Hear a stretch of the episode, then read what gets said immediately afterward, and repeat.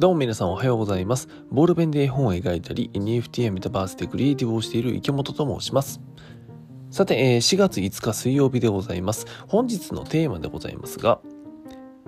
僕がやりたいプロデューサーは番組 P より経営者に近いというお話をしようかなと思っております。あの、私、池本ですね、えー、普段番組のディレクターとして、まあ、これまでですね、20代を過ごしてきました。まあ、あの、アシスタントディレクターからさ、ディレクターになりまして、で、えっ、ー、と、地上波、地上波って言っちゃったよ。地上波のですね、えー、いわゆる民放と言われる番組。あとは NHK さんの番組。そして、えー、ケーブルテレビさんの番組。はたまた、えー、企業さんのプロモーションビデオのディレクター。などなど、まあ、いろんな映像のですね、えー、ディレクションをしてきました。ディレクターとして、えー、活動をしてきたんですけども、まあ、あの、この、まあ、僕もですね、今年ですか、まあ、今ですね、今、30歳になったんですね。で、30歳になった今ですね、いろいろと節目を迎えておりまして、この番組映像制作に対しても、なんかさ、こう、ディレクターからですね、いわゆるプロデューサーっていうところにですね、えー、なんと、あのまあ、プロデューサーとして、えー、番組を担当するようなね、えー、ことになってるんですよ。実は、実を言うとですね。はい。あのまあケーブルテレビさんの番組なんですけどもそちらのですね、えー、プロデューサーをちょっと担当させていただけるということで、えー、この春からですね動く予定となっております。まあ、具体的には動いてないんだけどね。で、えー、それとは別軸でですね、私池本、あの番組制作とは別で、メタバースの空間制作にも、まあ、あの今力を入れてるんですね。で、このメタバースの空間制作って、あの、ざっくり分けると2種類あるんですよ。まず1つ目が、ザ・サンドボックスっていうメタバース空間での、えー、クリエイティブ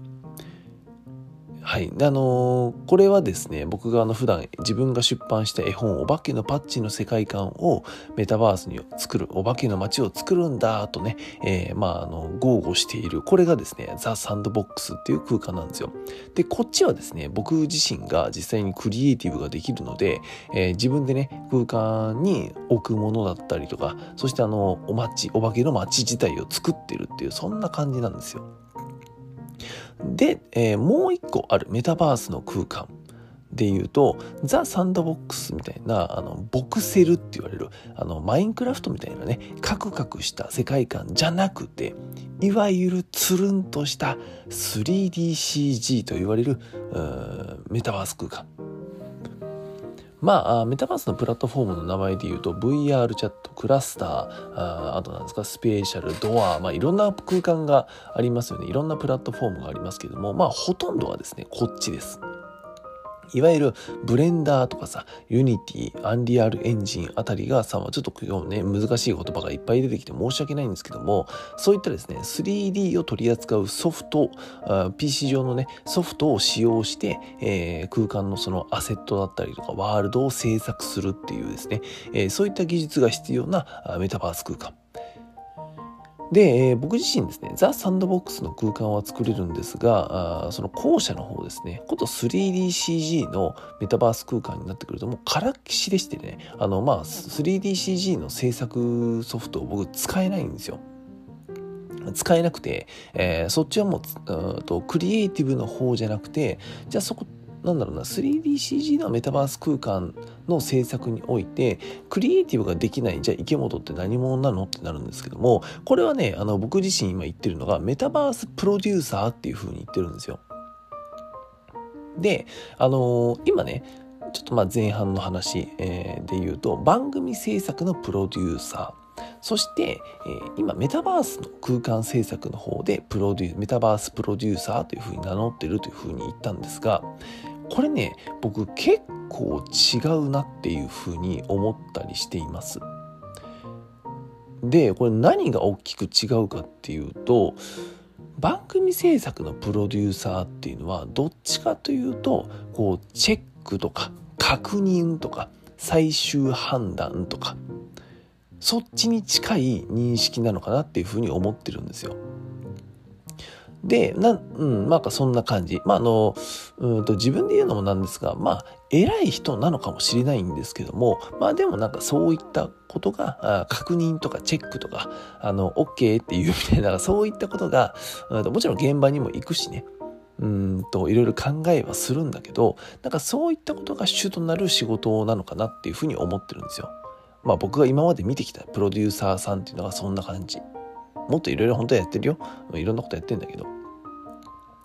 じゃあ僕が今ね、メタバース空間制作、メタバースの空間制作において、えプロデューサーというふうに名乗ってるこっちのプロデューサーって何をするなのする人間なのかっていうとどっちかというと,、えーともう自分の中の人間のつながりだったりとか知識情報そういったもの。あとはうんと経験だったりとかを踏まえた上で、えー、その空間を本当にプロデュースする。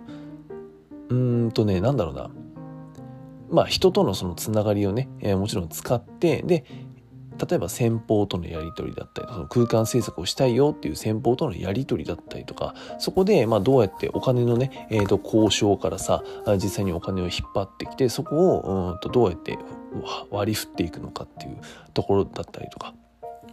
あとはさそのじゃあさ、え、実際に空間を作りますってなった時にその空間でもちろんね、えーと、企業さんとかさ、え、自治体だったりとかあそういったところがさやっぱメタバースの空間って今すごい注目してたりするのでじゃあどうやってそこの空間で、えーと、いわゆるお金が生まれる流れみたいなのを作っていくのかっていうのも一緒に考えたりとかそれを組み込んだ上でメタバースの空間を作るっていうそういったですねトータルのそこのプロデュースまあ人よくよくね、えー、経営者さんってさあの人と物とお金を動かす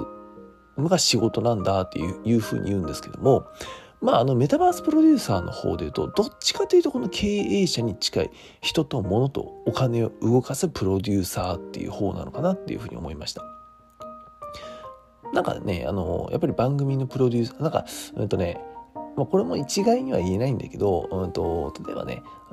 と僕が今まで見てきた番組のプロデューサーさんでもさもちろん人と物とお金を動かしてる人はいるんだけども何て言うのかなうんとそこの一から